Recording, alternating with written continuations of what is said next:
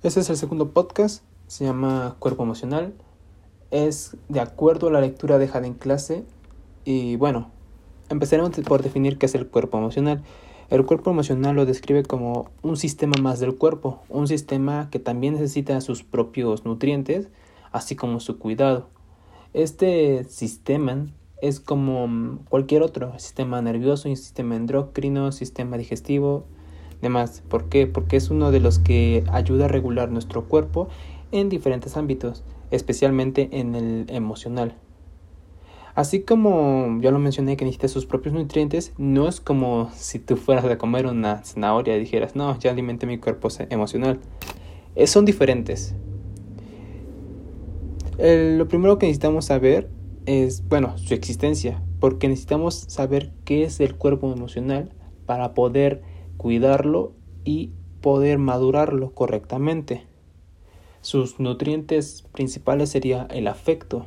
El afecto es básicamente lo que va a regir este cuerpo emocional, dependiendo de cuánto afecto hayamos recibido en nuestra infancia, incluso desde antes de eso, desde que fuimos concebidos, es como vamos a interactuar en el exterior. La falta de afecto desde el principio en donde nosotros estamos en el vientre de nuestras madres, de la progenitora, es ahí donde comenzaremos a ver cómo es el mundo.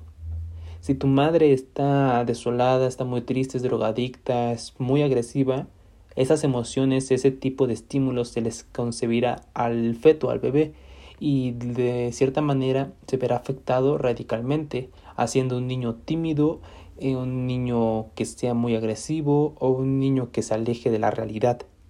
Lo siguiente sería el sentido de pertenencia. La pertenencia es lo más importante en el ámbito social. Cualquier persona, sea la más solitaria que veas, será parte de un, entre comillas, club en un ámbito social. Cualquier persona va a pertenecer a un grupo de personas con sus mismos gustos, con sus mismas formas de vestir, hablar, sentir, incluso desde el mismo año en que nacieron, van a compartir algo y por eso mismo van a pertenecer a un, a un grupo. Y si tú ves a esta persona y dices, no, esto no, no tiene ningún grupo, es muy solitaria, bueno, también está la otra opción donde ellos crean su propio grupo. ¿Por qué? Porque necesitan ser parte de algo. El ser humano por naturaleza es social. Aunque tú lo veas asocial, esta persona tiene en su mente y en su defecto que pertenecer a algo. Lo siguiente sería la estructura. Todos sabemos que la estructura en cualquier cosa es lo fundamental, porque en eso se va a basar lo que estás haciendo. Una casa carente de estructura, de una buena estructura, se va a caer o simplemente ni siquiera se va a poder elevar. La estructura en el cuerpo emocional se basa en cómo nos vamos formando las emociones que nosotros vamos recibiendo, más la cantidad de afecto y la forma en que nosotros nos expresamos con los demás y con nosotros mismos. Para poder relacionarlo con nuestro ámbito natural, nuestro ámbito normal, sería como una persona que es muy responsable o una persona que es muy irresponsable. La persona responsable tuvo en su estructura de su niñez una educación en la que se le prohibieron cosas, se le admitieron otras, se le recompensó, así como se le negó. Mientras que el que es irresponsable tuvo falta de afecto, es carente de sentido y de raciocinio, por lo que él no tiene, digamos, esa capacidad de querer hacer algo o de siquiera empezar a hacerlo. Después tenemos el otro, el otro aspecto que sería la vergüenza y la falsa personalidad. Eso ya no tiene que ver con los nutrientes emocionales, de hecho sería como lo contrario, o mejor dicho, el resultado a la carencia de estos nutrientes.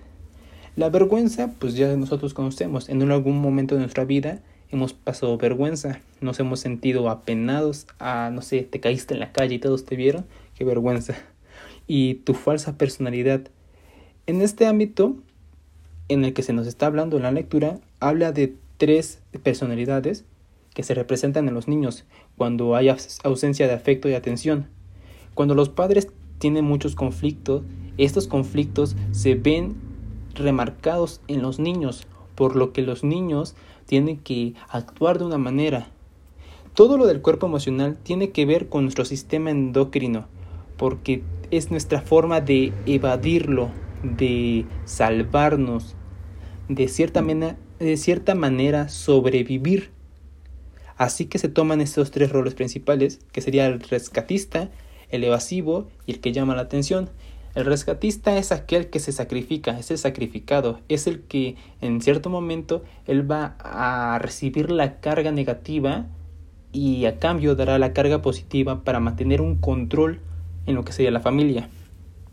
El que evade es aquel que tiene carencia de responsabilidad, así como carencia de afecto. El que evade simplemente va a evadir en el momento en que se sienta amenazado, simplemente se va a retirar y no va a querer hacer nada. Y el que llama la atención es una mezcla entre estos dos. Quiere que sus padres estén juntos, pero tampoco quiere verse tan involucrado. Así que va a llamar la atención siendo muy inteligente, muy aplicado, o siendo lo contrario, siendo un delincuente, siendo alguien que, bueno, no digamos que sea lo correcto, que haga cosas malas, por ejemplo, que se drogue, que no asista a clases, que le falte respeto a los maestros, cosas que harán que sus padres tengan atención sobre él y así ellos, sus padres, se junten de nuevo, porque tendrán ahora una excusa para poder verse. Y bueno, ya para finalizar, nos habla sobre que nuestro verdadero ser sale a flor de piel cuando la situación se torna complicada. ¿Esto qué quiere decir? Tú tienes una personalidad con todas las personas. Tú tienes una personalidad, tú actúas de una manera con tu familia, con tus amigos y con gente desconocida. Pero cuando te ves en una situación complicada, una situación tensa de alto estrés, es donde saldrá la verdadera persona que tú eres. Los niños por eso toman estas tres roles principales, el rescatista, el evasivo y el que llama la atención, porque son las únicas maneras que en su conciencia de niñez pueden, digamos, llevar a cabo un, un trato en el que saldrán no beneficiados, pero no se lastimarán. Y bueno, ya simplemente para poder finalizar bien, nos dice ahí en la lectura que el único villano de la historia es tu ignorancia. Si tú eres ignorante y tú alejas todo esto que sería el cuerpo emocional, tú no le pones atención, entonces tú terminarás mal. Es bueno saber tus emociones y conocerte a ti mismo para poder llevar a cabo una buena un buen control emocional para ti y para los demás.